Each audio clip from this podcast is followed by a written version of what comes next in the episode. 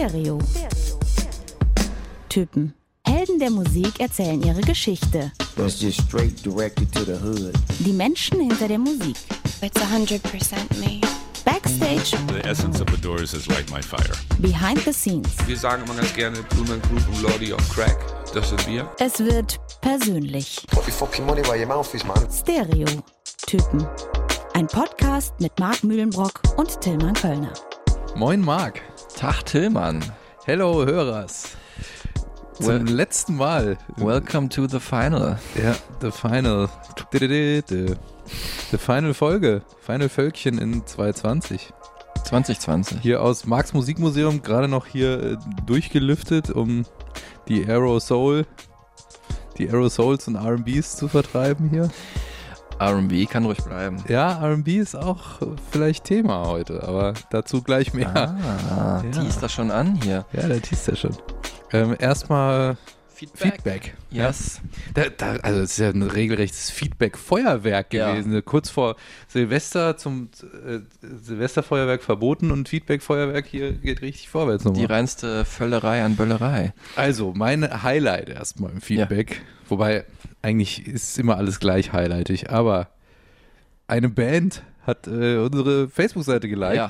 Und nicht irgendeine Band, sondern Zootwoman. Ja, wahnsinnig gut. Sollen wir es mal kurz anspielen? Ja. Es ist auch eines meiner Lieblingslieder aller Zeiten. Automatic? Nein, finde ich auch sehr gut. Grey Day.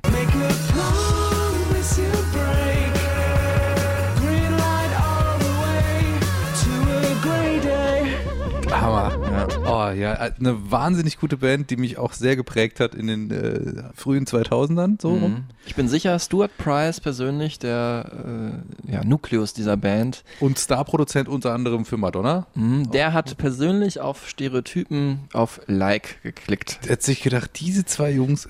Die Nee, also drauf. es ist wirklich interessant, wie kommt das? Aber gut, egal, wir freuen uns.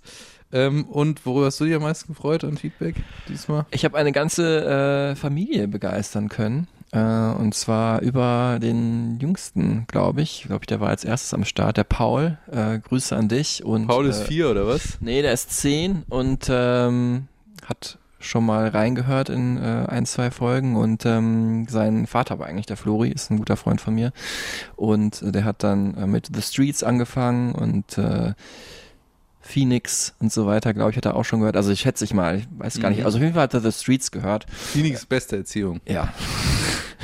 Und äh, er hat gesagt, ja, er ist voll dabei und ähm, seine Frau ist inzwischen auch infiziert. Also Grüße auch an dich, Julia. Und er hat nur gesagt, äh, ein, ein kleiner Verbesserungsvorschlag, wir sollten bitte nie wieder singen. Okay. Ich glaube, das ist vor allem an dich gerichtet, muss ich leider sagen. Kann ich mir nicht vorstellen. Aber äh, dann, bleiben wir doch hier beim Paul-Ping-Pong, Ja, ähm, um auch mal alle Christians und Philips mal außen vor zu lassen Ja. in dieser Folge. wir Ähm, erwähnen sie einfach gar nicht. Paul hat auch äh, kommentiert bei, bei Facebook, Ein anderer Paul. unserer? Facebook-Seite, ein anderer Paul, Mhm. ähm, dass er einen Ohrwurm hat von Televised Mind. Ah, deine Empfehlung. Ja, genau. Und äh, dass er sich sehr freut und uns dankt ähm, für diese, ja, dass wir ihn mit Fontaines DC bekannt gemacht haben dadurch. Genau, in unserer letzten äh, Folge, wo es ja um Postbank ging, hauptsächlich 2005, aber auch äh, die Ursprünge des Postbank in den 80ern und auch in diesem Jahr halt, wo es Mega auch gut. gespielt Ähm, wird. Und irgendwer, wo war denn das? War das auch bei Instagram? Ich weiß nicht, irgendwer hat noch kommentiert oder auch bei Facebook, dass es, äh, dass es wichtig ist, dass du diese ausufernden Fernsehen. Kannst du es wiedergeben, den Nee, Kommentar? ich, nee, ich habe es gar nicht gelesen. Nee? Nee, ja, du, ich, also. Nein, du hast es gelesen. Nein, nein, nein, erzählst du es lieber. Es kommt Ja, irgendwie besser, okay. wenn du es machst. Du willst es nur noch mal hören. ähm, es ist wichtig, dass du deine ausufernden, sehr informativen äh, Exkurse machst Ah. durch die Musikgeschichte. Ja. Und die Fun Facts sind aber auch wichtig. Ach, Ja, okay, das habe ich gar nicht gelesen. ja also ich glaube, die finden das ganz okay, wenn wir uns da so ein bisschen aufteilen und jetzt nicht jeder ausschweifend musikgeschichtliche Abhandlungen runterbetet, Ja. aber auch nicht jeder ständig einen dummen Witz macht. Genau. Timmern. äh, Gerade just bevor wir angefangen haben mit dieser Folge, hat mir mein Kumpel Ulf geschrieben. Äh, einfach einen Daumen hoch für unseren Podcast. Danke dir, Ulf. Ähm, super nett von dir.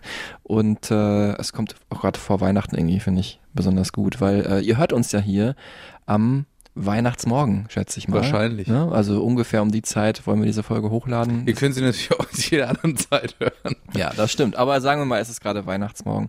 Und ähm, da passt auch rein, äh, wir haben auch wiederum positives Feedback von äh, Kollegin Silke bekommen, äh, kenne ich vom Radio, die äh, auch unseren Podcast schon gehört hat und noch gar nicht mitbekommen hat, dass äh, wir eine Folge zu einer ihrer Lieblingsbands gemacht haben, nämlich Deepesh Mode, die sich vielleicht jetzt auch in dieser Zeit ungefähr in den Weihnachtstagen, wo man ein bisschen Zeit hat, hört. Und äh, ich habe ihr auch ein paar Aufkleber geschenkt und sie hat dann gleich was draus gebastelt. Ich glaube, das können wir auch aufnehmen in unser Merchandise. Oh! Ja, Das ist quasi ein Kerzenständer. ja ein Teelicht äh, mit unserem Aufkleber als äh, Grundlage. Posten wir auch mal. Genau, das posten wir. Und ähm, da sind wir auch schon bei unserer Merch-Aktion angelangt. Quatsch-Aktion ist Ja. gut. Äh, große, groß, Groß angelegte gro- groß angelegte, ganz Deutschland und Europa erobert. Insgesamt vier T-Shirts, Leute, Ja. schenken wir. Und ähm, nur mal äh, exemplarisch haben wir jetzt mal eine Person rausgegriffen, die uns Eins geht auf geschrieben jeden hat. Fall raus an Gesche. Gesche hat so eine schöne äh, Story gepostet. Nochmal als Reminder, der, die Aufforderung war ja, ja, repostet uns in eurer Story und dann äh, Und verlinkt uns. Ja, und Ja. dann schenken wir euch ein T-Shirt. Und Gesche hat das besonders schön gemacht. Was hat sie gemacht? Gesche hat äh, beim Aufräumen mehrere Folgen gehört und sich in die Jugend zurückversetzt gefühlt, zum Beispiel bei der letzten Folge, bei der 2005er. Ähm, wie zum Beispiel auch Kika, die da noch geschrieben hat, aber gut, das ist jetzt wieder eine andere Story. Also ich sage ja Feedback, Feuerwerk. Äh, und Gesche sagt aber auch, ähm, dass bei aller Information und aller Emotion, wenn sie zum Beispiel auch ähm, wieder mit Whitney Houston in Kontakt kommt und The Greatest Persönlich. Love of All ähm, wieder so richtig fühlt und dazu wahrscheinlich ganz laut ähm, singt, was wir nicht mehr dürfen. Äh, gibt's auch immer, auch mal zwischendurch auch mal was zu lachen, sagt sie zumindest. Mhm. Ja, das sehen jetzt nicht alle so, aber In jedem Traurigen ist auch was Lustiges. wir freuen uns. Gesche, ein Shirt geht raus an dich. Genau, und äh, drei andere gehen auch raus an die glücklichen Gewinner, wie man immer sagt im Radio. Und ab da bitte nur noch unsere Shirts tragen und posten, bitte. So, jetzt aber zum äh, eigentlichen Anlass dieser Folge. Hier liegt schon alles voll im Marx Musikmuseum mit äh, Platten, CDs, äh, MCs, DAT, Kassetten, Minidisc, Minidiscs. goldene Vinyl, Blu-Rays. sämtliche Tonträger liegen hier bereit von den wichtigsten, unserer Ansicht nach, ähm, wichtigsten, schönsten, besondersten äh, Alben des letzten Jahres, dieses absurden Jahres, muss man Genau, sagen. wir werden euch ähm, die jeweils drei, unsere jeweils drei wichtigsten Platten ein bisschen länger vorstellen. Zwischendurch gehen wir auch ähm, auf unsere drei Lieblingssongs ein. Ähm, und ja, natürlich die ganzen Geschichten drumherum, die so passiert sind, vielleicht als wir diese Musik gehört haben in diesem Jahr. Ähm, lassen wir auch nochmal Revue passieren. Ähm, Du musst jetzt auf jeden Fall erstmal den Titel erklären, weil den check ich selber nicht. Ich hätte ja gesagt, man hätte es auch einfach äh, nach Justin Timberlake The 2020 Experience nennen können. ja, aber es ist ja darauf gemünzt. Ist Thomas. es so? Ja, wenn du guck dir mal das Cover an von 2020 Experience, was Ja. ist da vorne drauf? ja, so ein, so ein Mensch mit so einer Brille auf, der so in die. Ne? Genau, Ja. richtig. Und? Eine Brille und da ist so ein, ich glaube wie vom Optiker, nur in Gold, halt so ein, wie so ein Augenmessgerät, ne? Wie gut man schauen kann. Stimmt das? Ja, genau, das ist diese. So eine, so eine James Bond-mäßige Ästhetik hier auf dem Justin Timberlake-Cover. Erst Mhm. drauf und dann halt diese Brillen. Genau. Ähnliche Das ist, ist im Konstruktion. Prinzip wie beim Optiker aus der Zeit, vielleicht aus der der Spruch auch ungefähr stammt. Hindsight is 2020 ist ein amerikanisches Sprichwort. Also das Sprichwort ist es gar nicht. Sprichwort ist ja was Längeres. Wie nennt man das nochmal? So ein geflügeltes Wort oder so, ne? Und zwar heißt es übersetzt ungefähr so viel wie äh, nachher ist man immer schlauer. Hindsight ist ja die Rücksicht, also der Rückblick. Behind. Genau, Ja. und der ist halt besonders scharf und besonders scharf ist im äh, Amerikanischen ausgedrückt mit dem Begriff 2020. Das ist ein Begriff aus dem Militär, ähm, wo Ärzte halt das Sehvermögen von äh, den Rekruten gemessen haben und äh, das Höchste, was man haben kann, ist halt 20. Und wenn du jetzt sagen wir mal eher nicht so gut siehst, dann hättest du halt 620 und wenn du eher gut siehst, hast du 1520 und wenn du perfekte Sicht hast, dann hast du 2020 Sicht. Und perfekte Sicht hat man ja eigentlich natürlich nur, wenn Sachen schon passiert sind und auf die man zurückblickt. Daher Hast du dir wieder alles aus? dieser Titel, ich habe es mir nicht ausgedacht, der passt einfach perfekt, weil wir natürlich auch, es ist ja jedem bewusst, äh, dieses Jahr die äh, Zahlen 2020 hat. Und deswegen habe ich das ausgewählt. Man muss ja auch sagen, wenn es an einem nicht gemangelt hat in diesem Jahr, dann ist es an großartiger Musik. Also Ja. Es ist wirklich wahnsinnig viel gutes Zeug raus. Ja, wobei, da muss ich ja ein bisschen widersprechen. Es hat natürlich an großartiger Musik äh, gemangelt, die man live das äh, stimmt. konnte. Aber Alben, Veröffentlichungen. Ja, ja. ne? Schon, ähm, ich wollte mal kurz drauf eingehen, ist schon wirklich ein krasses Jahr. Also das erste, glaube ich, und das ist wirklich ein Luxusproblem, ich will das gar nicht hier ganz weit voranstellen, aber das erste seit, ich würde sagen, 20 Jahren, wo ich nur zweimal auf einem Konzert war, und das ist Mhm. auch immerhin schon was, aber weil viele waren ja gar nicht. Ja. Ich hatte am Anfang des Jahres einmal Algiers gesehen und äh, dann Morrissey noch, auch zweifelhafter Typ, aber Mein letztes Konzert war Stormzy noch. ja. Ja, ich hatte das Glück, dass ich wirklich aus in der letzten Woche, bevor es diesen Lockdown im März gab, halt erst noch ähm, im Urlaub war, äh, im Süden auf Madeira und dann zurückkam und direkt aufs Konzert von Morrissey gegangen äh, bin, Wie du dir wieder gönnst. den ich unbedingt mal gesehen haben wollte, obwohl ich weiß, dass er heute wirklich, äh, ja, ich habe es gerade gesagt, ein zweifelhafter Typ ist, aber natürlich wegen seiner The Smiths Vergangenheit und so ein absoluter musikalischer Held zumindest. Und dann am nächsten Tag, ab da, wirklich einen Tag später, 10. März, durften keine Live-Auftritte mehr stattfinden. Ja, ich habe hab ihn am 9. März gesehen. Normalerweise wirklich, also so 50 Konzerte gucken wir uns schon mal an in so einem Jahr. 50? Ja, okay, so, so viel sind's nicht. Aber nee, aber sagen wir mal, also zweistellig Konzerte Ja. gucken wir uns sonst schon an im Jahr. also schon 15, würde ich sagen. Vielleicht 15 bis 500, sowas roundabout. Na, wenn Äh, du auf dem Festival bist, hast du an einem Tag auch mal 20. Ja, stimmt, okay, wenn man es so sieht. Weißt nee, du? richtig. Nee, das, ach so hast du es, das habe ich gar nicht mitgedacht. Ja, ja, ja, klar, dann sind es auf jeden Fall deutlich mehr. Mhm. Also meistens, ich versuche ja jedes Jahr immer auf ein neues Festival zu gehen, auf dem ich noch nicht war. Und auch das ist natürlich dieses Jahr flach gefallen, aber die Überlegung und Hoffnung und Planung steht schon für nächstes Jahr. Solange haben wir dieses Jahr Livestreams genossen. Ich muss sagen, bin da nicht so in dem Game. Nee. Ich finde es irgendwie, also mal witzig reinzuschauen, wie man halt einfach mal eine Doku vielleicht anschaut, aber das ist jetzt nicht das Gleiche und So wie man Sudoku auch mal macht. Okay, das ist Ungefähr. natürlich noch eine Kategorie drunter. James Blake hat, finde ich, ganz cool gemacht, weil er halt so gleichzeitig gechattet hat und dann halt Songwünsche angenommen hat und ähm, Ja, es, es gab schon gute, gute Varianten. Ja. Also ich fand auch äh, den die Giant Droogs Release Show sehr eindrucksvoll. Das war ja so ein Virtual Reality Ding. Auf die kommen wir eventuell auch noch zu sprechen. Mhm. ja. ich fand äh, tatsächlich die das Gorillas Konzert, was jetzt letzte Woche erst war, Mhm. Ja. äh, fand ich wirklich wahnsinnig gut. Dua Lipa war auch Hammer. Ja, bei Gorillas finde ich halt immer so geil, wie sie dann so diese Comics in der realen Welt halt verknüpft sind. Das mag ich eigentlich schon seit Elliot, das Schmunzelmonster, seit den 80er Jahren. oder Roger Rabbit oder so. Ich finde, das irgendwie sieht cool aus, so Pop-Art im echten Leben. Und ähm, auch eine Platte, die äh, von Gorillas Song Machine, Season 1, Strange Times, ähm, die sehr interessant und sehr gut für mich war, die Die es leider nicht ganz reingeschafft hat in äh, meine Top 3. Die hier aber auch ausliegt in Genau. das Musikmuseum gerade. Und vielleicht sind wir jetzt dann mal bei denen, die es nicht reingeschafft haben. Genau, Ne? wollte ich, wie du gemerkt hast, habe ich darin übergeleitet. Was hast du? Ähm, ich würde an dieser Stelle vielleicht mal Caribou erwähnen. Ah ja. Ein großartiges äh, ja, Elektropop, aber auch sehr emotionales elektronisches Album Mhm. von Dan Snaith, wie er ja heißt, Kanadier, ähm, der ein wahnsinnig musikalischer Elektroproduzent ist ähm, und auch so eine ganz eigene Klangwelt kreiert, auch sehr deep ist von seinen Themen. Ja, es ist einfach echt ein, ein sehr vielschichtiges Elektroalbum Mhm. gewesen dieses Jahr.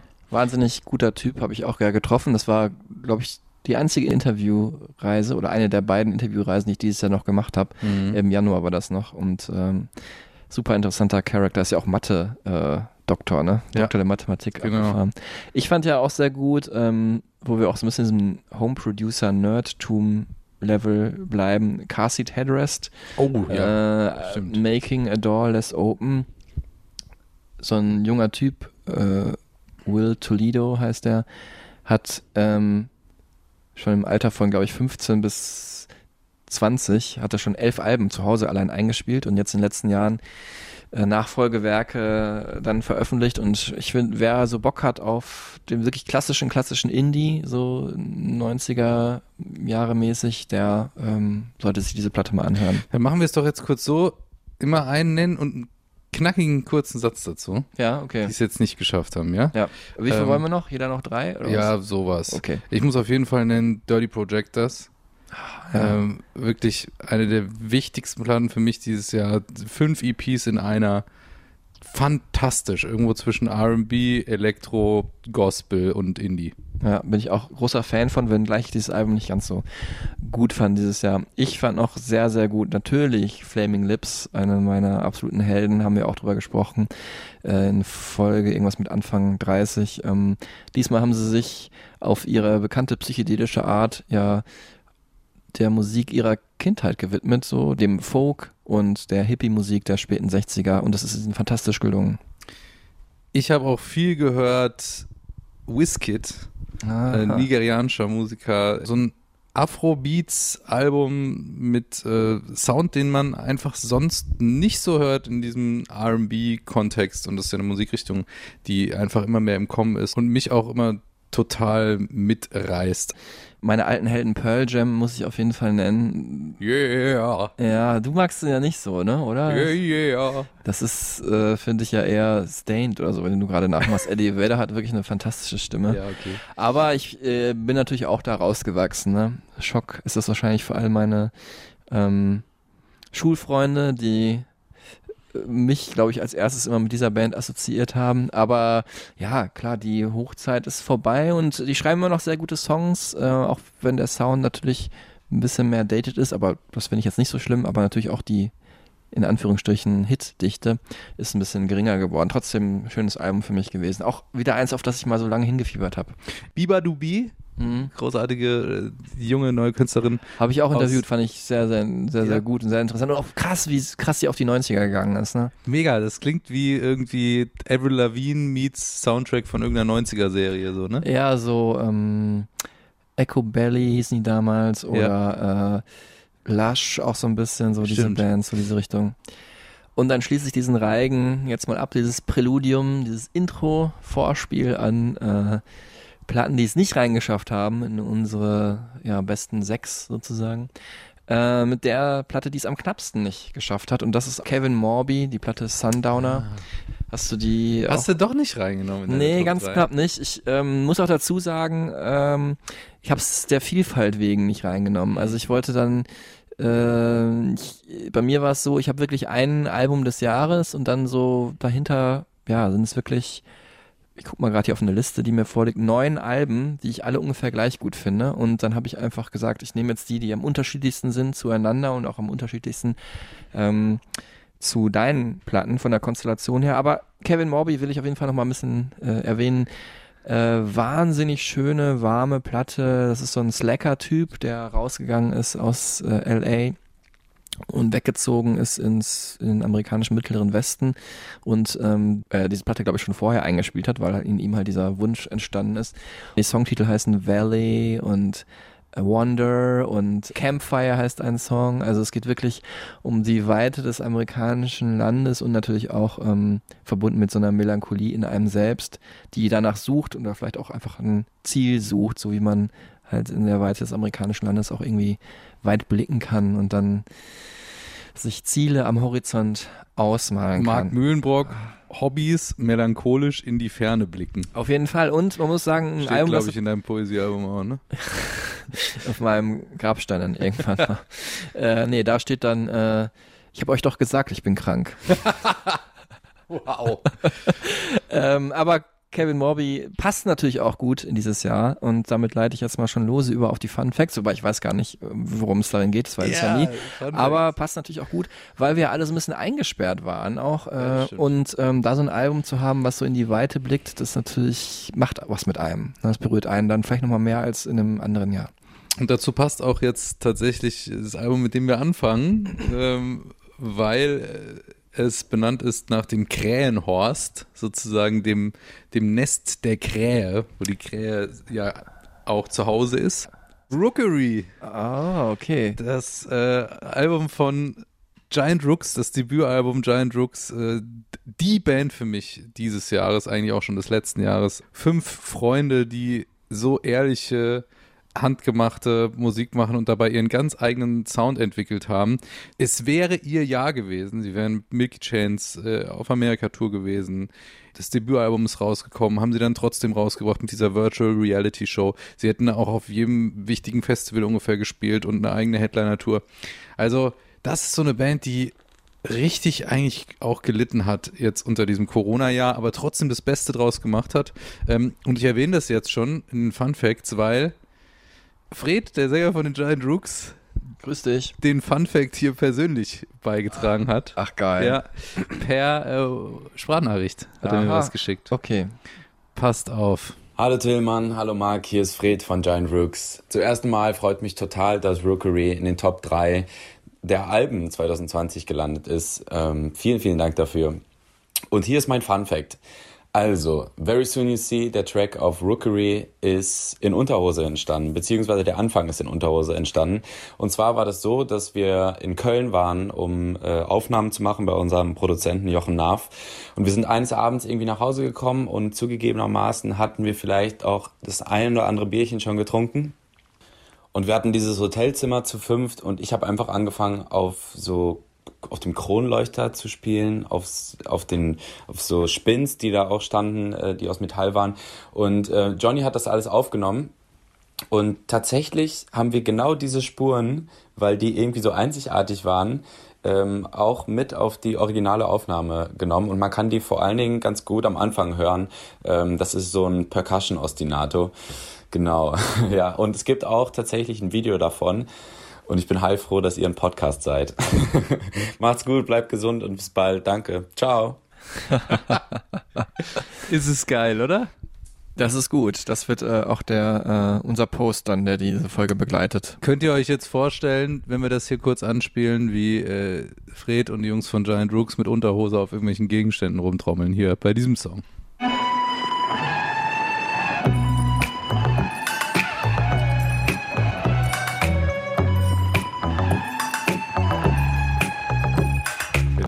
Luftig und Leichtigkeit durch die leichte Bekleidung förmlich auch hören in diesem Intro, ne? Ich äh, so weit reicht mein äh, Vorstellungsvermögen nicht, aber ich finde auf jeden Fall dieser perkussive, dieses perkussive Element super gelungen, was er gerade auch erwähnt hat und äh, ist natürlich echt witzig in, in Ähm, Unterwäsche. Das würde man heute wahrscheinlich in Corona-Zeiten auch nicht mehr machen. Ja, wobei, ähm, wer hat denn im Homeoffice eigentlich überhaupt eine Hose angehabt?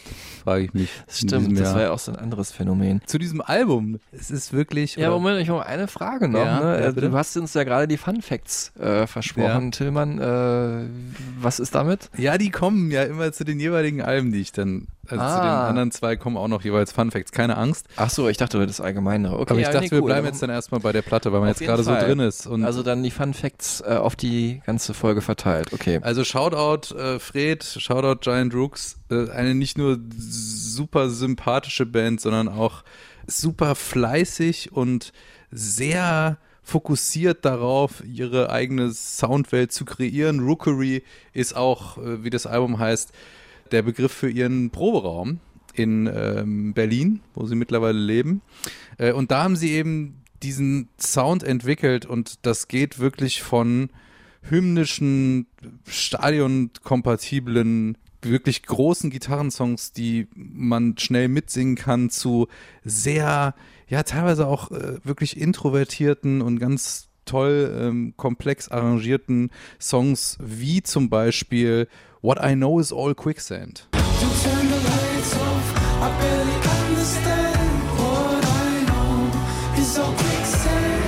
Und dann sind da halt eben aber auch so Hits drauf, die einfach mittlerweile auch echt 54 Millionen Mal gestreamt sind. Ja, das, das muss man sich auch mal reinziehen für eine Band, die aus Hamm jetzt wirklich eine der Bands sein wird, die aus Deutschland auch international uns wirklich auch mega repräsentiert mit einem Sound, der halt eben nicht deutsch klingt und auch nicht deutschsprachig ist. Die Vergleiche werden gezogen von den Musikjournalisten zu Coldplay. Von welchen Musikjournalisten? Von vielen. Ja?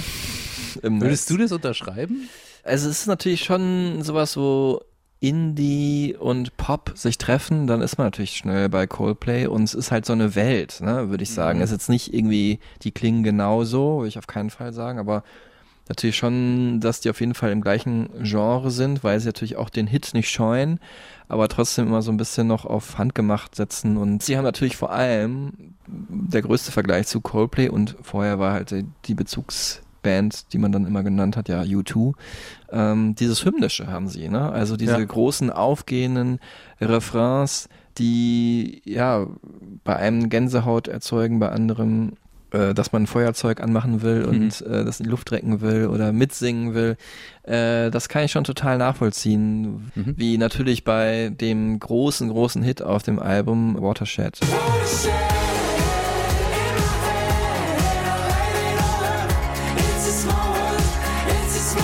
Giant Rooks, eine Band, zu der ich auch einen sehr emotionalen Bezug habe, weil ich ganz von Anfang mitverfolgen konnte, wie sie als noch Schülerband äh, vor vier Jahren beim New Music Award äh, für eins live angetreten sind und sich von da an entwickelt haben zu einer der wirklich besten, ähm, energetischsten und authentischsten Live-Bands, die ich auch ähm, in den letzten Jahren gesehen habe, Mhm. was leider dieses Jahr ein bisschen zu kurz kam Ja, mittlerweile 1 Live Krone Preisträger, ähm, haben den Förderpreis bekommen. Einfach eine Band, der ich nur das Beste wünsche. Ja, dem kann ich mich nur anschließen und dann würde ich sagen, mache ich einfach mal weiter mit einer von meinen drei Lieblingsplatten in diesem Jahr. Die kommt von Fiona Apple, Fetch the Bolt Cutters.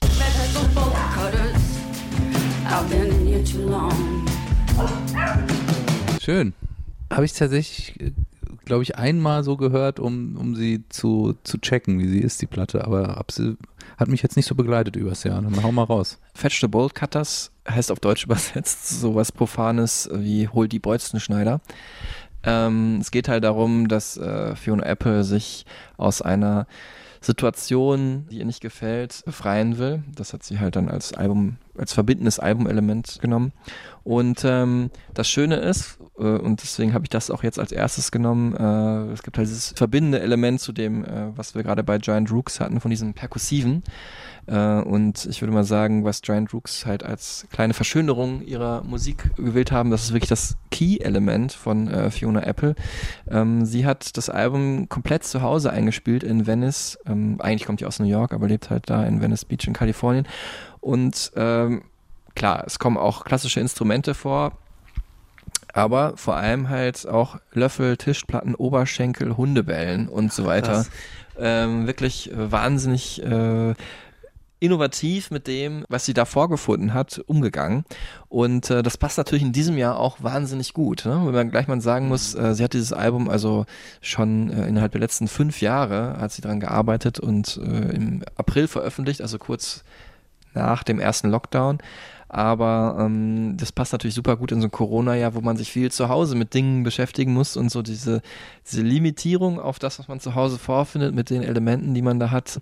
Hat aber immer auch sowas, äh, also was Warmes, was äh, Verrücktes, was Schönes, was Anrührendes und ähm, auch was Groovendes. Wie hier ähm, finde ich das Klavier unglaublich gut bei äh, dem Song Shamika. I didn't smile because a smile always seemed rehearsed. I wasn't afraid of the bullies, and that just made the bullies worse.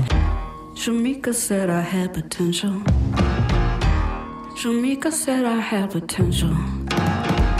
Fiona Apple singt hier von den Bullies, also den äh, Leute, die andere mobben. Und äh, das hat auch eine äh, Vorgeschichte und äh, der widmet sie sich auf diesem Album. Fiona Apple ist wirklich ein Mensch, der sich halt sehr, sehr zurückzieht. Also sie hat auch schon vor Corona, äh, verbringt sie eigentlich fast nur Zeit in ihrem eigenen Haus und äh, geht abends mal am Strand äh, in Kalifornien halt spazieren ähm, beim Sonnenuntergang. Sie ist einfach jemand, der anderen Menschen wenig Vertrauen gegenüber ähm, entgegenbringen kann. Die hat auch eine krasse Vita auch. Also erstmal kommt sie auch aus so einem Künstler, ähm, aus so einer Künstlerfamilie, ne? Also schon sehr ähm, sensibler Mensch, äh, kann man annehmen zumindest und ist sie ja auch. Dann äh, ist sie mit zwölf Jahren was ganz Schreckliches passiert. Sie wurde vergewaltigt, äh, was sie halt Zeit ihres Lebens dann natürlich irgendwie auch begleitet hat, logischerweise wurde in der Schule gemobbt wegen ihres alternativen Outfits, weil sie sich eben nicht konform zum Beispiel gekleidet hat. Obwohl sie natürlich eine unglaublich, äh, unglaublich gut aussehende Frau ist, muss man sagen. Und ähm, kam dann mit 16 in die Plattenindustrie, wo man halt auch so ein bisschen auf ihr Aussehen halt gegangen ist und gedacht hat, man könnte sie äh, darüber vermarkten. Das wollte sie natürlich überhaupt gar nicht und hat seitdem da mit ähm, Plattenfirmen auch einige Streits ausgefochten. Und ähm, ja, all dies äh, spürt man dieser Platte auch an. Ne? Also diese Nichtkonformität, die das, psychische Belastung, ähm, Ereignisse, die ihr passiert sind. Und äh, am schönsten finde ich, ist es gelungen, ähm, das in Worte zu fassen oder in Musik zu fassen. Auf dem Song Heavy Balloon, vom Titel her kann man es schon erahnen. Es geht halt da um so eine, die Schwere von der Depression, ne? irgendwas, was über einem schwebt, aber doch irgendwie dann singt.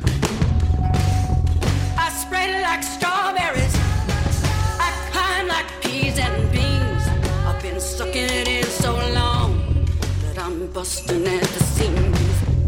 Ja, wenn ich es dann jetzt so höre mit mit dem Hintergrundwissen, dann hat es echt eine krasse Wucht. Ja, ganz schwierige, tragische, komische, herzzerreißende Situationen des Lebens von Fiona Apple oder vielleicht auch manchmal ausgedachte Sachen sind da in Songs gepackt und ich finde es wirklich ein emotional und melodisch mitreißendes Album. Fetch the Bolt Cutters.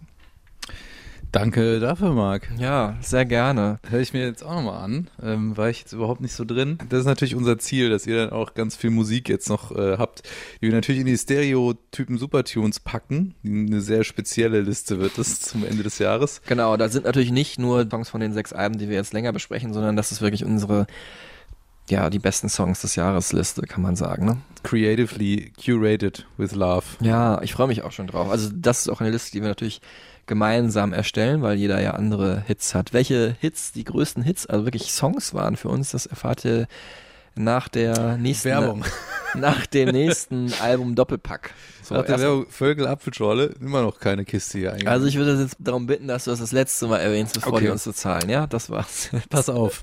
Mein nächstes Top-Album 2020 ist, ich hatte es damals schon erwähnt, als wir eine Folge drüber gemacht haben. Ah, okay, dann weiß ich, was kommt. Von einer Band, die eigentlich keine ist.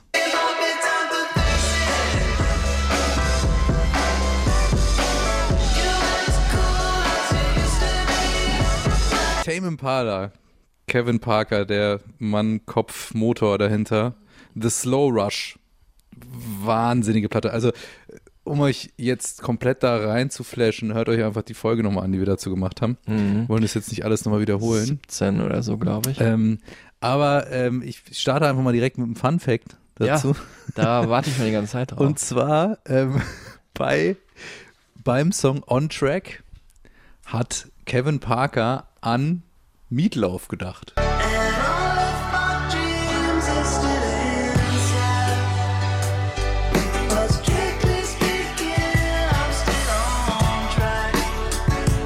Ja, ich würde sagen, auf diesen Instrumental Synthie-Part im Hintergrund kann man auch schön I Would Do Anything for Love singen. Er hat auf jeden Fall auch Oder keine, Bad Out of Hell oder so. er hat auf jeden Fall keine Angst äh, vor Kitsch, auch auf, was ich aber sehr, ähm, sehr positiv hier an dieser Stelle hervorheben will. Auf jeden Fall ein äh, Album, das ein Konzeptalbum ist über ein ganz bestimmtes Thema, wie er dir erzählt hat, Marc. Ne? ja, und zwar ist das das Thema Zeit. I mean, this album is meant to kind of encapsulate all of that, the things that happen to us as humans, just being as humans being these blobs, blobs of flesh, getting dragged through time, and just things that happen because of that. Maybe in some parallel universes, time doesn't happen the same way. You know, maybe time goes the other way, goes backwards like the way we experience time as humans is kind of unique. Time is a 100% a human thing because if we didn't have a memory of the past and we didn't have brains where we could anticipate the future, we would have no way of experiencing time. So for that reason, time is human. Deswegen auch die Titel, alle irgendwie einen Zeitbezug, ne? One More Year, Posthumous Forgiveness, It Might Be Time und einer der zentralsten Songs auf dem Album auch Lost in Yesterday.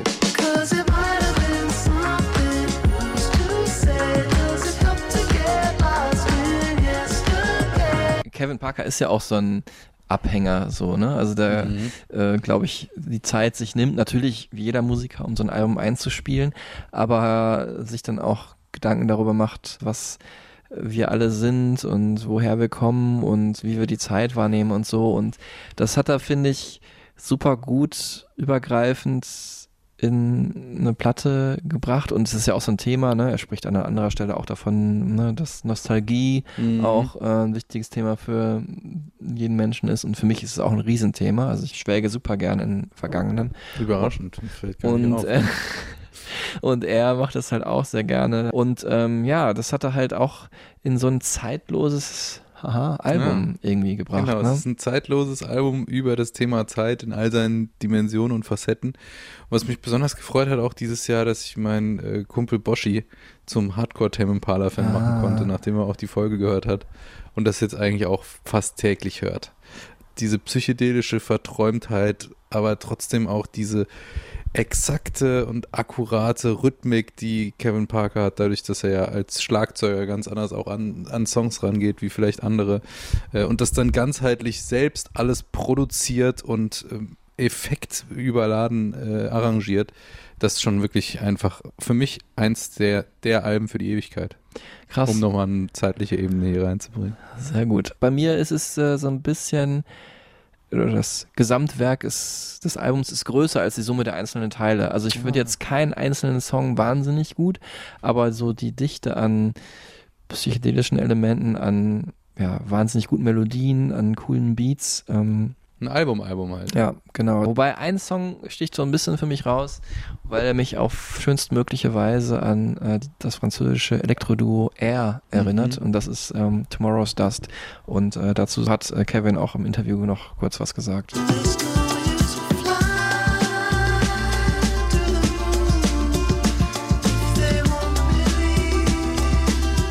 in the air of today is tomorrow's dust, which just means the things that we will see as mistakes tomorrow or in the future are kind of just our actions today, things that we just do because we're humans, you know. Everything that, that's kind of discarded tomorrow is important right now. I guess like becoming a homeowner, it's an old converted house, and for some reason I just like I'm just constantly battling dust. to, my studio gets really dusty. Dust lands on my drums, dust lands on my musical equipment, and I can't control it. And I just remember thinking, like, where is all this fucking dust coming from? You know how, like, sometimes when the sun comes in the window in like the afternoon, you can see it just floating around. And there was, there was the sun was beaming in the window. I just saw this dust in the air. I was like, oh, that's where it is. It's in the air. It's it's in the air right now. And I kind of, I don't know, maybe I was stoned or something. Ja gut, da haben wir es dann auch, ne? Schließt sich der Kreis zu unserer Annahme, ja. Also, Halte ich auch nicht für nicht auch gerne mal unwahrscheinlich. ein Sportzigarettchen dabei. Jetzt kommen wir zu einer Platte, die, ähm, was die Entspannung angeht, am anderen Ende der Extreme steht, also überhaupt nicht entspannt ist, das habe ich jetzt ein bisschen gestellt formuliert, aber nicht minder interessant ist.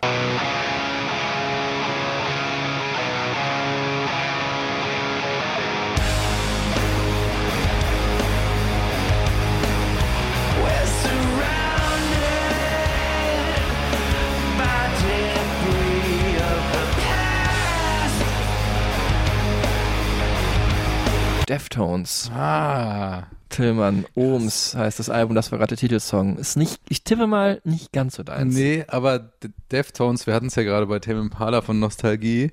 Deftones sind eine ganz wichtige Band für mich, auch äh, in meiner Skaterzeit gewesen. Ah. Äh, ja. My Own Summer Shovet, ne, war der Hauptsong damals. so, Genau, ne? und es gibt nämlich dieses Jahr einen Song, äh, der so ein bisschen, ja, darauf verweist, einfach von der Gesangsmelodie her. Hören wir mal kurz rein und ich bin gespannt, ob du es auch so wiedererkennst.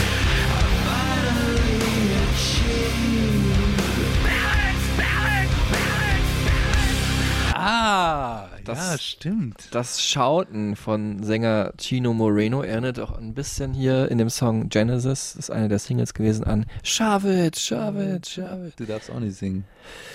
Ich habe nur zitiert. Du hast nur geschautet. Jetzt erzähle ich mal ein bisschen was und vielleicht nicht in Gesangsform, damit Flori auch nicht weiterhin nicht abschaltet. Oder wahrscheinlich auch jeder andere. Ähm, ja, die Deftones, übrigens auch Nummer zwei in der Reihe Bands oder Künstler, Künstlerinnen, die ich mal gern treffen würde. Fiona Apple gehört auch dazu, aber ich glaube, die gibt überhaupt keine Interviews. Wenn ihr gerade zuhört, Deftones. Äh, dann Also Sudwoman hören ja zu, vielleicht hören Deftones ja auch zu. Call Me Up. Chinesisch Latin, amerikanische Band aus der Hauptstadt Kaliforniens, die ist Nicht L.A. Nee, Sacramento, wissen aber die wenigsten. Dieses Jahr waren sie wieder in aller Ohren, die Deftones, weil nämlich ihr wichtigstes Werk, White Pony, äh, 20-jähriges Jubiläum gefeiert hat. Ähm, Change in the House of Flies, auch einer meiner Favoriten-Songs, steht in einer Reihe mit Grey Day von Sudwoman. ähm, hat Jubiläum gefeiert und gab es dann auch nochmal als Jubiläumsausgabe in einer Remix-Edition. Black Stallion heißt die passenderweise. Also Ah. das weiße Pony, der schwarze, Schwarze Hengst. Ähm, mit Remixen von DJ Shadow und so weiter. Ich bin jetzt nicht so großer Remix-Fan, muss ich sagen. Ich, für mich, also es gibt wenig Remixe, die ich richtig gut finde, außer die halt ihre Funktion erfüllen, dann halt auf dem Dancefloor oder so. Mhm. Ja, angefangen äh, als so eine New Metal Band in der 90er, aber Gott sei Dank haben sie diese heute, aus heutiger Sicht nicht mehr ganz so schöne Musikrichtung hinter sich gelassen und ja, sind inzwischen so ein eigenes Genre für sich vergleichbar ist. Vielleicht noch eine Band, die einen ganz ähnlichen Namen hat und auch ungefähr aus derselben Gegend kommt, Death Heaven. Ähm, also Metal, Mhm. aber sehr verträumt, so mit so Dream Pop, Chillwave, Einschlag. Also selbst die härtesten Songeröffnungen, die münden dann relativ schnell in so einen wohlig warmen, wenn gleich auch immer ein bisschen befremdlichen, aber doch träumerischen und eingängigen Part, wie hier zum Beispiel bei Urantia.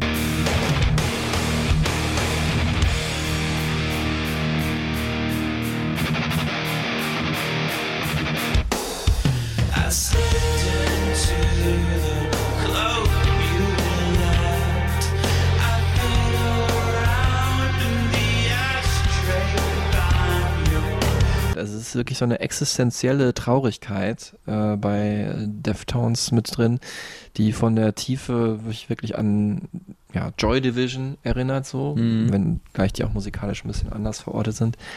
Ähm, klingt auch ähnlich kühl manchmal. Ähm, aber trotzdem haben die auch ähnlich poppige Hooks dann halt, also Ja. eingängige Parts. Und diese, diese Traurigkeit, die ist halt auch in der Band drin. Ähm, es gab auch einen Todesfall. Ähm, Bassist äh, Chi Cheng ist bei einem Autounfall ums Leben gekommen, war dann auch jahrelang noch im Koma.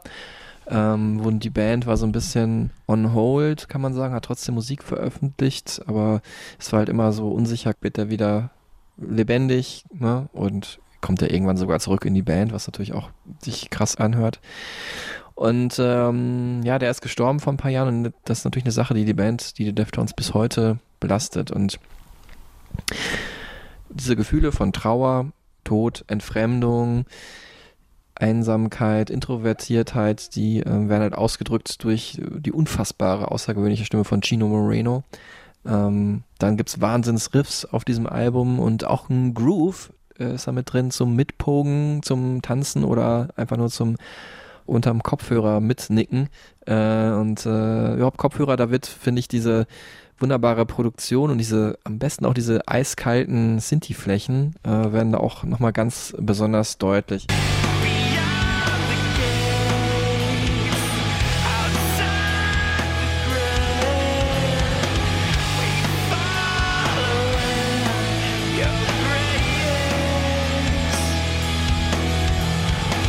So ein bisschen wie 30 Seconds to Mars, glaube ich, gerne klingen bitte, würden. bitte red nicht weiter. Wir klingen würden, okay. Ja, also, weißt du, Ja. so, das ist halt richtig großes Emo-Gitarrenkino. Und da einfach. steckt aber auch was dahinter. Also es ist ja wirklich nicht so plakativ, sondern für mich Ich meine jetzt auch nicht 30 Seconds to Mars vom Inhalt, sondern Ja, ja. wie die eigentlich gerne wären, vielleicht. Weißt Ja. du, auch von der Credibility und so. Ja, das denke ich halt auch. Also das ist nochmal drei Etagen drüber. Also es ist wirklich wahnsinnig große Hymne, Hm. finde ich, als Hook auch. Und ähm, ich weiß, was du meinst, 30 Seconds to Mars haben sowas Hymnenhaftes, aber die vergessen dann oft, da einen guten Song zuzuliefern. Die vergessen halt auch, ihre Gitarre Drop D zu stimmen und klingen deswegen nicht so böse einfach. Verweis auf Folge Sonic Youth. Genau. Ähm, ja, und aber hier äh, auf diesem Album wird es nicht immer hymnenhaft, es wird auch manchmal wirklich schön melancholisch, träumerisch, hart. Äh, Ohms ist wirklich ähm, passenderweise zum 20-jährigen Jubiläum von den besten Deftones-Alben und auch einem der besten Alben aller Zeiten, White Pony, erschienen. Und es ist wirklich das mit Abstand zweitbeste Album von Deftones und für Mhm. mich auch eins eben der besten dieses Jahres. Ja, und dann sind wir fast schon bei mir bei Nummer drei, was eigentlich die Nummer eins ist, weil es wirklich das meistgehörte, also gerade nochmal im Lockdown, weil ich so viel zu Hause war, äh, habe ich das so oft gehört. Warum? Das klären wir gleich. Und was das, äh, was daran so besonders ist. Und Äh, auch was mein Lieblingsalbum des Jahres ist. Äh, ähm, kurz, aber äh, einfach jetzt mal so zum Ausschütteln sozusagen, so ein bisschen locker machen zwischendurch für die Ohren. Weil so Alben sind ja schon auch immer so ein bisschen deeper, da erzählt man ein bisschen mehr, das will ein bisschen mehr von einem. Ja. Ähm, Gab es ja einfach auch Songs, die für sich stehend für uns die wichtigsten waren dieses Jahr und die wollen wir jetzt mal kurz droppen. Zumindest mal drei. Genau.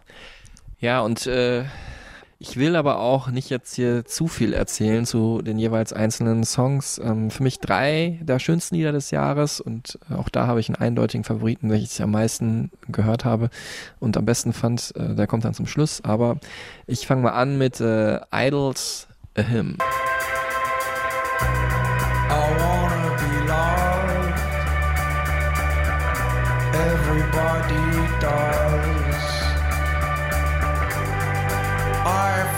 Shame in the crack like corpse on Godiva rain. Idols ja auch für viele so eine der Bands des Jahres, ne? Ja, und das zu Recht. Ähm, ein kleiner Verweis auf unsere Vorgängerfolge. Äh, die lassen ja auch das Post-Punk Revival, also die sind das Post-Punk Revival in diesem Jahr, neben Fontaines DC vielleicht.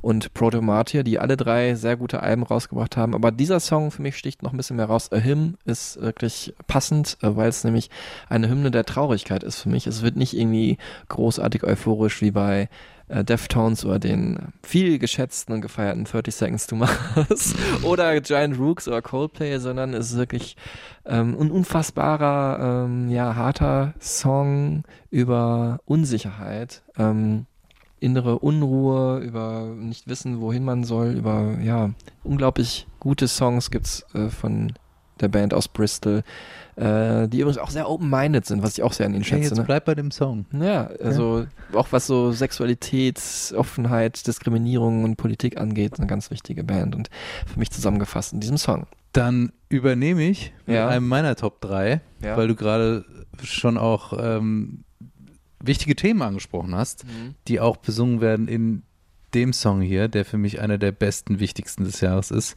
Und zwar Black Dog von Arlo Parks. Let's go to the corner store and buy some fruit. I would do anything to get you out your room. Oh, auch sehr schön. Habe ich auch ein paar Mal gehört. Also ich finde auch ihre Stimme wirklich schön. Stichwort träumerisch. Ja, und für mich wirklich entspannend. Ich hatte sie auch im Interview und ich habe selten mit jemandem gesprochen, die so eine beruhigende Aura äh, hat, wenn sie spricht und wenn sie singt.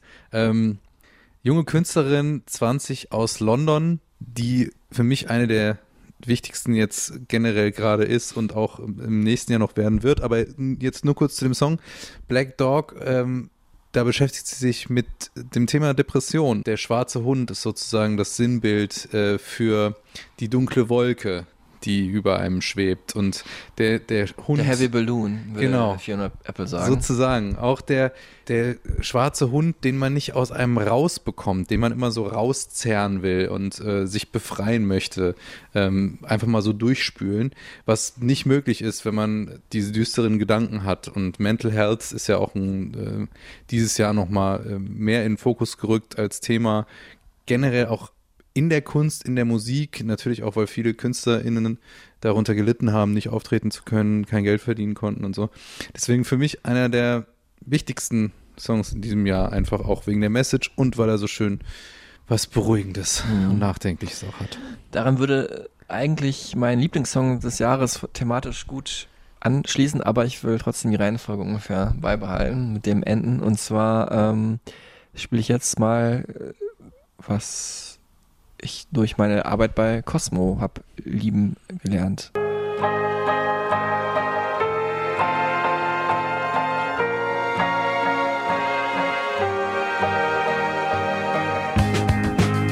Dal giorno in cui sei nato tu, la vita è musica e fantasia. Ich möchte ein, ein Eis auf dem Piazza bei 30 Grad. Das ist ja das große Problem von so italienischer Musik, dass sie für uns immer so als Sommermusik gilt. Ne? Ist Aber es hat so diesen ja. Vibe. Ich, ich habe jetzt natürlich auch gar nichts verstanden, aber du Nee. musst mich jetzt äh, da mal reinziehen. Ja, es klingt natürlich auch so nach Popmusik der 60er Jahre. Gino Paoli ist ein großes Vorbild für den Künstler, den wir gerade gehört haben. Oder auch so ein bisschen psychedelische 70er Jahre italienische Filmmusik, Bertolucci Ja. oder so. Äh, Andrea Laszlo De Simone heißt der Künstler. Äh, also Italiener mit vielleicht leicht ungarischem Einschlag, wegen des zweiten Vornamens Laszlo. Und äh, er ist ein äh, Filmemacher und Musiker, ähm, was auch durch das Cover dieser Single ähm, belegt wird. Da ist nämlich ein Kind drauf mit einer Kamera in der Hand. Und ähm, das passt auch deswegen, weil ähm, der Song heißt Dal giorno in cui sei nato tu. Es heißt übersetzt von dem Tag an, an dem du geboren wurdest. Ah. Und äh, richtet sich vorrangig an die Kinder von Andrea. Ich sage jetzt einfach mal Andrea. Man kennt sie. Und äh, aber natürlich auch an uns alle, denn es geht dann weiter ähm, mit den wunderschönen Worten. Von dem Tag an, an dem du geboren wurdest, ist das Leben Musik und Fantasie. Oh. Ah, ich kriege jetzt Gänsehaut, wo ich das sage. Oh, ist schön. Ja. Hätte ich mir auch super jetzt auf so einem, auf dem Call Me By Your Name Soundtrack vorstellen können. Ja. Weißt du, der ja so eine italienische, Stimmt, ja. ja, fantastische Ästhetik Zu hat. dem wir später, nee, kommen wir dazu später noch? Nein, weiß ich gar nicht mehr. Ich glaube nicht, aber, vergiss aber das. da kann ich super übernehmen. Nee, nee, dem, ich will was noch- du gesagt hast, aber du bist noch nicht fertig. Ja, ne? genau. Ich wollte noch noch eine Stunden. Sache sagen. Nee, das nicht. Also wirklich ein wunderbar elegischer, melancholischer, aber schöner, auch ein bisschen cheesiger Song, ähm, der vielleicht das verpasste Sommergefühl in diesem Jahr nochmal raufbeschwören lässt, aber auch, finde ich, in die warme Winterzeit passt. Ich habe auch deswegen äh, von Anfang an angespielt, weil ich dachte, er erinnert dich vielleicht ein bisschen an äh, La Ritournelle von Sébastien Tellier. Genau. Ja, wegen des, wegen des äh, Drumbeats. Ich wollte es nicht sagen, weil ich dachte, es ist zu, zu weit weg. Zu weit weg. Aber ja. das Klavier ja auch, ne? Ja, Das ist auch stimmt. ähnlich, ja. Und ähm, Müssen wir mal kurz anspielen hier.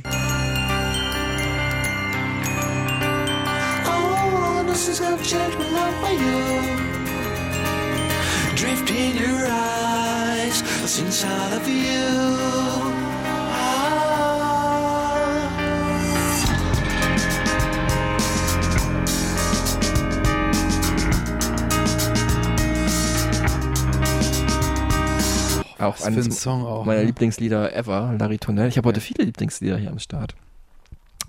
Und ähm, ja, wie sich das dann aufbaut, das Lied aus diesem wunderschönen Intro, was mit unser, unserem Vorwissen spielt.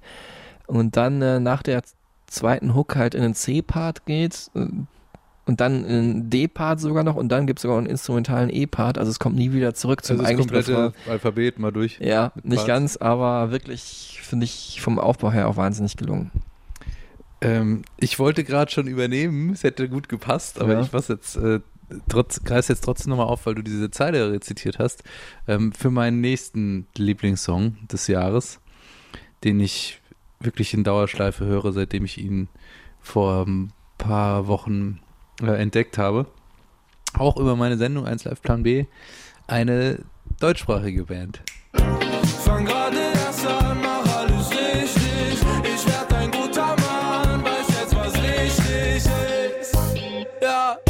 Das Comeback von Wagner Love, meine Damen und Herren, auf Deutsch jetzt. Ey, Durch Sing meinen Song wahrscheinlich. Ist nochmal. es nicht wahnsinnig gut, oder?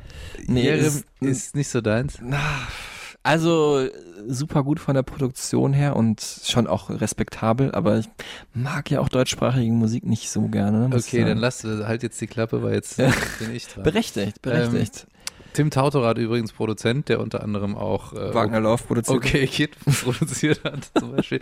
ähm, nee, einfach, also Jeremias, Band aus Hannover, ähm, die mit diesem Song einfach bei mir jeden Nerv getroffen haben. Also ich hatte ja gerade die textliche Ebene erstmal angesprochen. Jeder wartet auf das eine.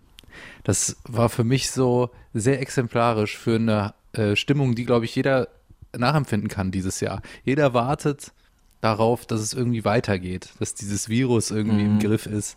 Ähm, Den Lottogewinn. Ge- Den Lottogewinn. Also irgendwas, man wartet irgendwie, ne? Dieses Warten ist so ein Gefühl gewesen dieses Jahr. Äh, und dann die zweite Zeile, hab dich lieb und Langeweile. Diese Aufzählung, ähm, es hat einfach so viel Raum für Interpretation, aber man weiß trotzdem, es geht irgendwie um eine ähm, Beziehung, die nicht funktioniert hat. Man muss kurz sagen, HDL heißt der Song, ich weiß Genau. nicht, ob du es erwähnt hattest, Ja. steht halt für Hab dich lieb, ne? Genau. Ja. So gut, dass du es nochmal sagst. Mhm. Ich bin schon so drin wieder. Naja. Ähm, der Applaus ist mir zu leise. Ich schreibe eine Zeile und finde sie scheiße.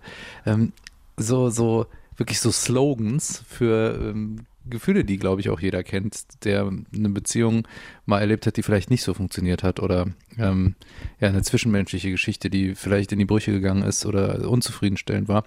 Ähm, aber vor allem was mich halt einfach so reingezogen hat, ist die ganze Stimmung, die dieser Song hat, weil er auch diese, schon irgendwie auch diese italienische Leichtigkeit Ja, hat. stimmt, ne, ja. mit Phoenix auch ein bisschen, äh, bisschen aus Frankreich. Phoenix, so ein bisschen 80s Luftigkeit. Ähm, und witzigerweise, und an dieser Stelle Shoutout an Kollege Jens Weber, der mich darauf gebracht hat, äh, Kollege von 1 Live und auch Gitarrist äh, und Musiker, dass der äh, eine ähnliche Harmonie hat wie einer der ganz großen Hits dieses Jahr, nämlich Super Lonely von Beanie. Stimmt, ja, ja.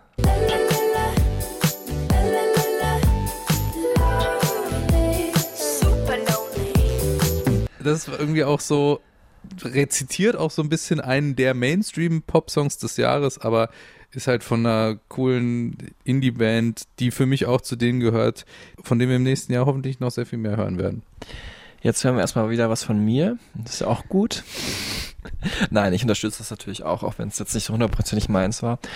Ja, es hätte gerade schon gut gepasst zum Thema äh, Depression, der Song, den ich jetzt anspiele, äh, obwohl der jetzt gar nicht so krass traurig klingt, aber schon eher ähm, ja, näher dran ist, sage ich mal, als die beiden luftig leichteren Songs, die wir zumindest von der Musik her gerade gehört haben.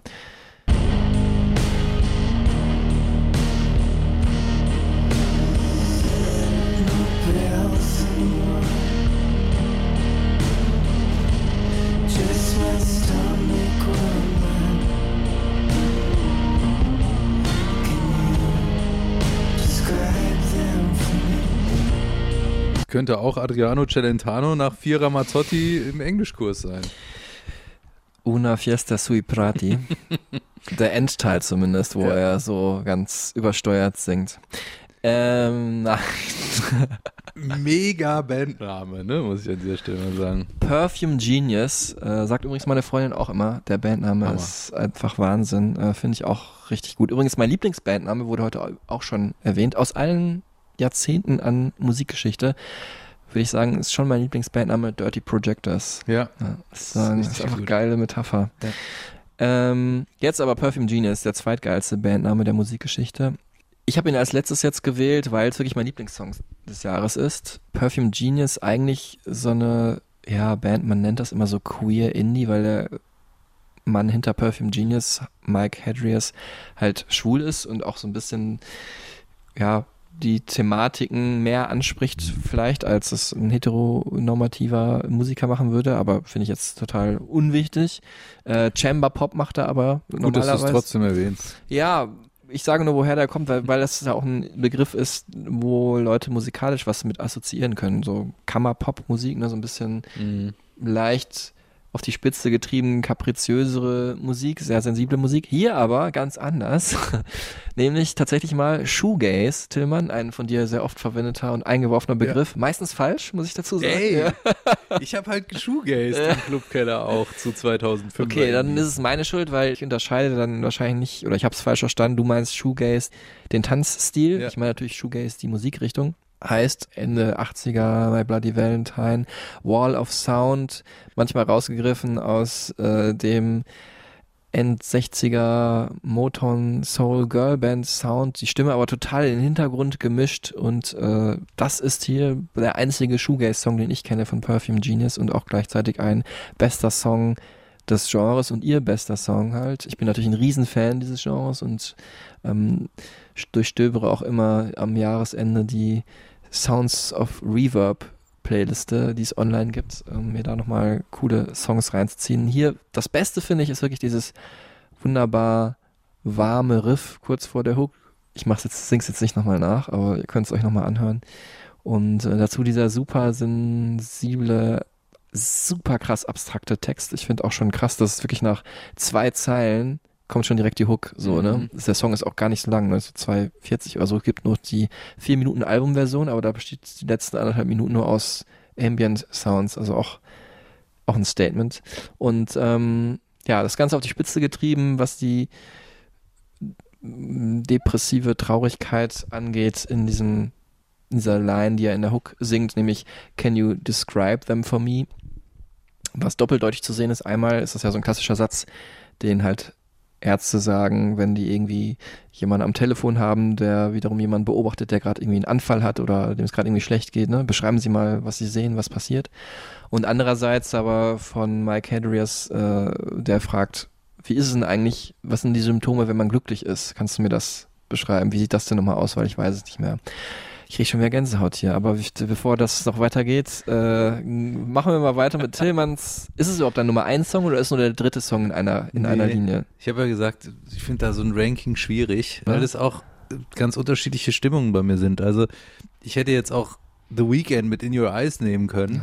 Ähm, Peter Gabriel mit In Your Eyes. Jetzt auch mal Verweis auf Folge. Ähm, 16. Ganz, ganz äh, äh, wichtiger Song.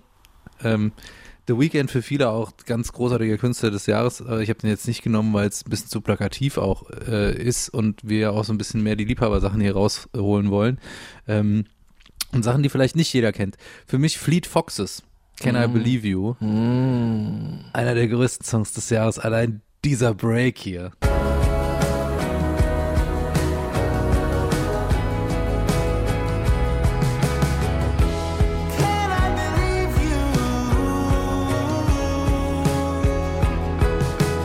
Ja, und diese chorale Wärme und Folkigkeit, die diese Band eh immer hat, äh, wird hier, finde ich, in eine ganz besonders schöne Form gepackt, mit einer sehr einfachen Fragestellung, äh, die aber so viel in sich trägt. Can I believe you? Kann ich dir glauben, wenn wir uns jetzt darauf einlassen? Kann ich dir vertrauen?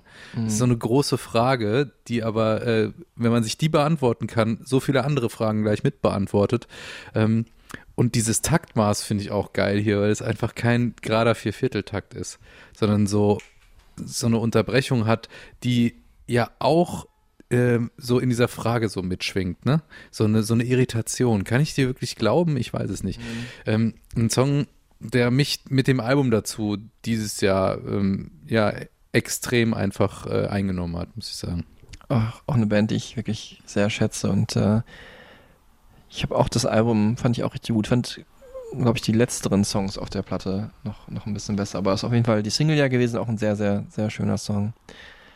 Fleet Foxes, ja auch eine Band aus der Hauptstadt des Grunge, aus Seattle. Ähm, was man ja vielleicht auch hören kann an der einen oder anderen Stelle, zumindest auf dem Album. Perfume Genius kommen auch aus äh, demselben Bundesstaat zumindest, aus Washington. Jetzt kommen wir aber von Seattle, Washington zu Tillmann Kölners meistgehörter Platte Ja. 2020 und ich glaube, wenn ich das richtig verorte, da geht es eher Richtung Süden in verschiedene Richtungen nach Thailand und Texas oder so. Ja, eventuell.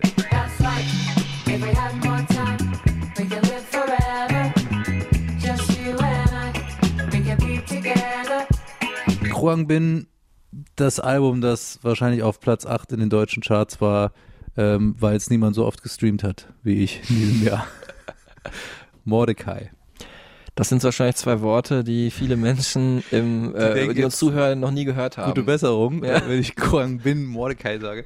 Ähm, Kruang Bin, eine texanische Ausnahmeband. Man kann das nicht anders sagen. Es ist ein Trio, bestehend aus äh, Bassistin, Schlagzeuger, Gitarrist, also die klassische Bandbesetzung.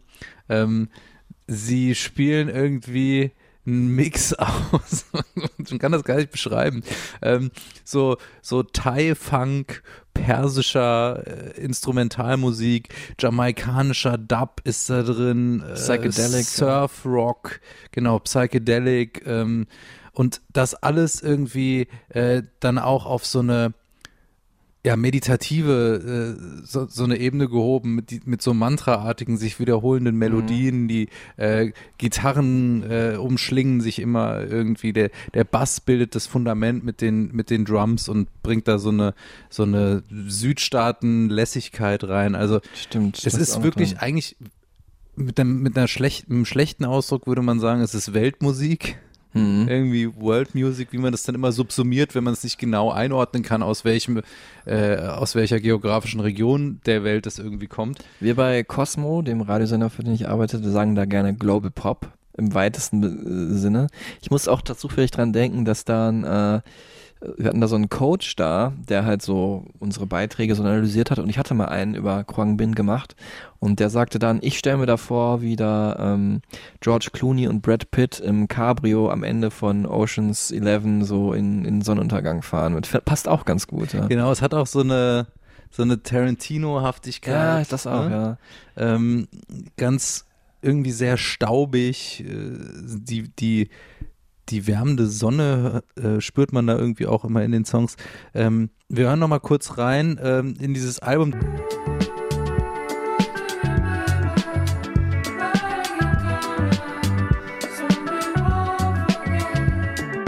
Wir haben jetzt gerade gesagt, Weltmusik, Global Pop. Sie selbst nennen es Earth Music, weil es Musik ist, die die ganze Welt repräsentiert. Ah. Und böse Zungen würden vielleicht auch sagen, das ist so Chill-Out, Easy Listening. Das Ja. finde ich ja immer sehr degradierend, weil man da sofort an So so, Lounge-Musik, ja. Café Del Mar äh, ja. denken muss. Ähm, das hier ist einfach unfassbar gut gemachte Musik, die so klingt wie nichts anderes, finde ich, auf dieser Welt. Ähm, oder eben wie ganz viele Sachen, die man irgendwie zusammenschmeißt und dann so einen wilden, äh, trans-interkulturellen Cocktail daraus zusammenrührt. Und ich muss auch sagen, ich habe sie live gesehen. Es ist ein Fest, diese Band auf der Bühne zu sehen. Es macht so Spaß. Es ist einfach so eine Party. Die äh, flashen sich so in, in so einen Flow zusammen rein und haben so eine, äh, so eine Energie, die sie dadurch kreieren, dass der ganze Raum einfach nur irgendwie so am Tanzen ist und man sich irgendwie umarmen will. Also es, es hat schon irgendwie auch was ähm, Spirituelles, merkst du gerade auch Mhm. ne, bei mir. Ja, äh, so wie ich gerade vorhin abgedriftet bin mit Kevin Morby. Kruang Bin übrigens äh, Bezeichnung thailändischer Begriff für ein, für ein Fluggerät. Ja. Das muss man, muss man auch mal kurz sagen. Flugzeug, glaube ich? Mordecai, irgendeine biblische Figur. Es ist eigentlich egal. Es, Es ist, glaube ich, ein jüdisches, jüdischer Name. Ist das so? sind so Fantasiebegriffe, die dann irgendwie auch diese ja übergreifende Kulturalität dieser Band vielleicht auch unterstreichen. Mordecai Richler hat eines meiner Lieblingsbücher geschrieben, Barney's Version, ne? Zum Beispiel. Und Mordecai ist ja auch ein Film mit Johnny Depp zum Beispiel, ne? Habe ich auch gesehen. Das ist auf jeden Fall ein Album, das ich immer gehört habe und immer hören werde. Äh, Kruang Bin für mich an dieser Stelle vielleicht auch Shoutout an meine Kollegin Franziska Nieser, die mir diese Band damals tatsächlich vorgestellt hat. Und seitdem bin ich der größte Fan. Äh, wir hören vielleicht nochmal kurz rein in Pelota.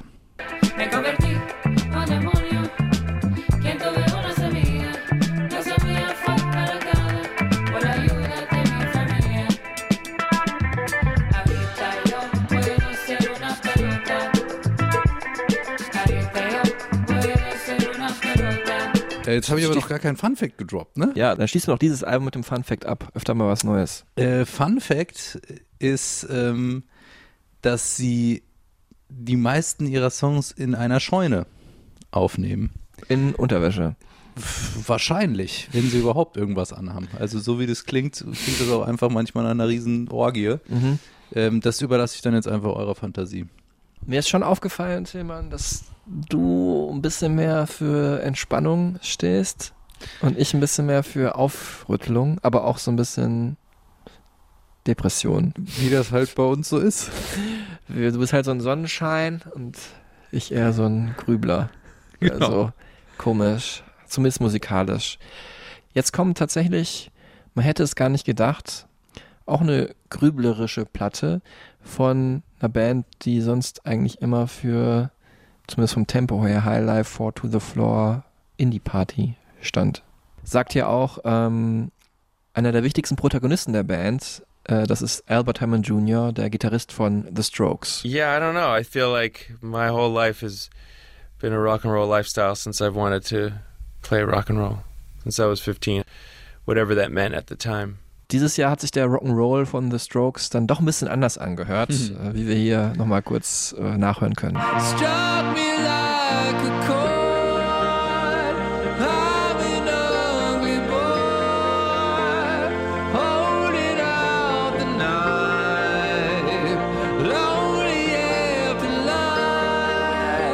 the Strokes, äh, The New Abnormal, das Album, wahrscheinlich eine der Bands, auf die wir uns am meisten einigen können, neben Phoenix. Ja, absolut. Es war gerade der Song At the Door, der Song, den ich, äh, sagt Spotify, in diesem Jahr am meisten gehört habe, zumindest bei Spotify. Also Und- dein Kruang bin sozusagen. Genau. Und ähm, eigentlich wäre er auch bei den Songs des Jahres vielleicht so gerade dabei gewesen, aber dachte ich, komm, habe ja auch die Möglichkeit, über The Strokes zu reden in den Alben des Jahres. Ähm, ich komme nochmal zurück auf Albert Hammond Jr. gerade. Natürlich meint er, oder meinst du auch gerade, meinen wir, Is This It? Vor ziemlich genau 20 Jahren kam es raus. Das Album, das den Rock'n'Roll zurückgebracht hat in die Welt, das sich in spät 60er, Anfang 70er Sound orientiert hat und wirklich zehn unfassbare Rock'n'Roll-Perlen drauf hatte. Und äh, ja, dieses Album klang dann so ein bisschen mehr wie der Abgesang auf dieses hedonistische Partyleben des wilden New York 2001, ähm, das ja The Strokes immer verkörpert haben. Ne? Also ich würde mal sagen, so der Restalkohol im Blut scheint den Bandmitgliedern so ein angenehmes Gefühl der Melancholie gegeben zu haben. Ist wirklich so der allerschönste Hangover, den ich mir vorstellen kann. Ne? Allein die Songtitel auch schon Why are Sundays so depressing? Ne? Also der Sonntag nach dem Partytag vielleicht oder hier mehr kann man es nicht auf den Punkt bringen. Äh, not the same anymore. You're not the same anymore. Don't wanna play that game anymore. You'd make a better window than a door.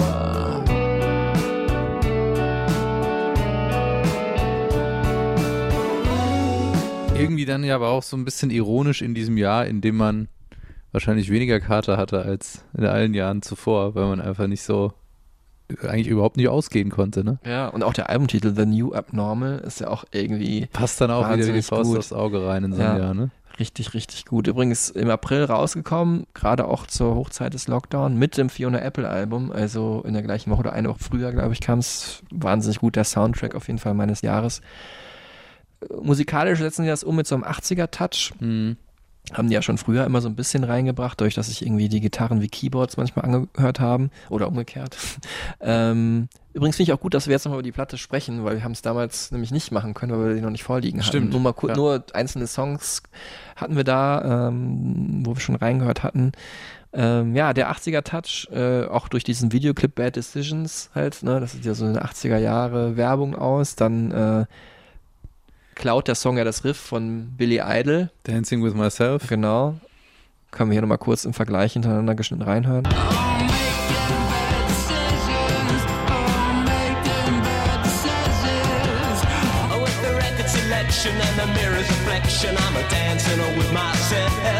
Das Cover von The New Abnormal ist ein altes Bild von äh, Jean-Michel Basquiat, ein wichtiger Künstler, auch aus New York, wie The Strokes natürlich auch aus New York kommen. Ähm, auch groß vor allem in den 80er Jahren gewesen. Und äh, sie haben sich auch einen anderen äh, Musiker, der mit New York ganz krass assoziiert wird durch seine Zeit mit den Beastie Boys dazugehört, nämlich Rick Rubin. Ähm, wichtiger Produzent, vielleicht mit der wichtigste überhaupt auf der Welt. Äh, er hat hier die Platte produziert und viele wichtige Platten, viele wichtige seiner Alben sind in den 80ern produziert worden. Und hier hören wir jetzt nochmal drei der Strokes. Albert Hammond Jr. nochmal, Nick Valenci und Nikolai Frazier über die Zusammenarbeit mit Rick Rubin. I mean, you feel Rick over the whole record. Remember, we played, you know, the verse for 20 minutes, and then the chorus for 20 minutes, and then found cool parts and put them together. We had never done that. Yeah, no, that's actually really that's true. Also, there was the uh, the thing of Rick wanting to loop Julian's voice and keep on playing it as like a percussive hook, which was something that we'd never done before. It was rad too. I also remember um, when we did overdubs, sitting in the room with Rick, and he just said, "Okay, play something."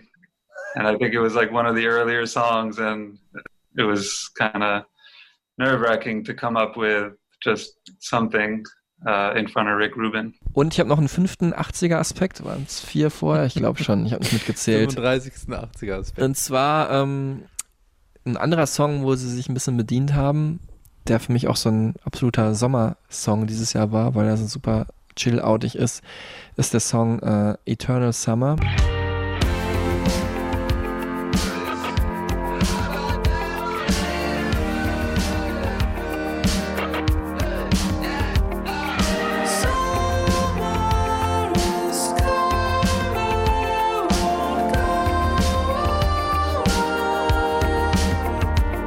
Schön hochgepickte Gitarre, Mhm. die wir da hören.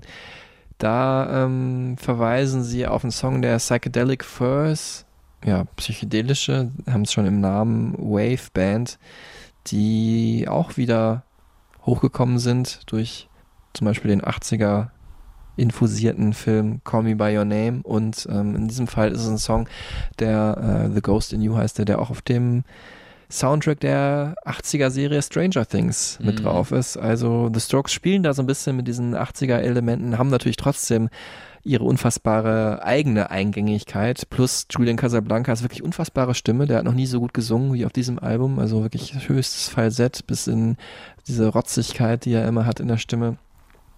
Insgesamt ein wunderbar melancholischer Eindruck, der da nachhalt und auch eine Platte für die Ewigkeit für mich. Kann man von vorne ein bisschen durchhören, was bei den letzten Strokes-Alben, die viele Hits hatten, nicht unbedingt der Fall war. In diesem Abnormal Jahr 2020. Ja, genau. Und damit sind wir am Ende unseres kleinen, kleinen musikalischen Rückblicks. Genau, jetzt habt ihr wahrscheinlich parallel den Baum geschmückt oder eure Geschenke eingepackt oder ist es Oder vielleicht schon ausgepackt oder ist es, äh, Juli und äh, ihr Genau. habt vorher keine Zeit gehabt, diese wirklich fantastische Folge vorher Dann anzuhören. holt euch ein schönes Eis. Ja. Und legt Eternal Summer von The Strokes auf. Wir blicken auf die nächste Folge. Äh, da würde ich gar nicht genau sagen, um wen es geht. Ich sage nur so viel. The Goat, the greatest of all time. Nicht nur für mich, für alle, glaube ich. Ja, was soll ich da jetzt noch sagen, Marc? Nichts, außer vielleicht. Einfach Vielen mal Dank. hart abgespoilert. Das ist jetzt schon. Äh, dann sagen wir doch einfach. Einer, der auf jeden Fall auch in allen letzten Folgen, die ihr euch gerne äh, jederzeit anhören könnt, irgendwie auch immer eine Rolle gespielt hat. Mehr wollen wir nicht sagen, dann sagen wir doch einfach vielen Dank fürs Zuhören, nicht nur äh, bei dieser Folge, sondern auch ähm, durch das ganze Stereotypenjahr hindurch. Wir hatten super viel Spaß dabei, auch viel Arbeit, muss man sagen, aber auch viel Spaß vor allem, euch die Geschichten von den Bands, Musikern und Musikerinnen nachzuerzählen, alte Interviews nochmal rauszukramen und dann auch die Musik nochmal abzufeiern. Die könnt ihr natürlich äh, hören in allen Supertunes-Listen, Stereotypen Supertunes. Einfach mal suchen bei Spotify. Findet ihr alle Listen zu allen Folgen. Und es endet mit der aktuellen, wo es natürlich um die besten Songs dieses Jahres geht. Mit The Strokes, Perfume, Genius, Kwang Bin, Giant Rooks, Ja. Kevin Morby. Ja, wenn du jetzt alle aufzählst, dann dauert es jetzt nochmal eine Stunde. Okay. Äh, Vielen Dank auf jeden Fall euch, äh, nicht nur fürs Zuhören, sondern auch immer fürs Feedbacken. Ja, Äh, stimmt, das habe ich ganz vergessen. und fürs Natürlich. Wordspreaden. Es macht am meisten Spaß, dass wir merken, dass äh, was von euch zurückkommt. Bleibt uns treu, bleibt gesund. Ja. Passt auf euch auf und tschüss zusammen. Tschüss und wir hören uns in 2021 und das kann ja nur besser werden.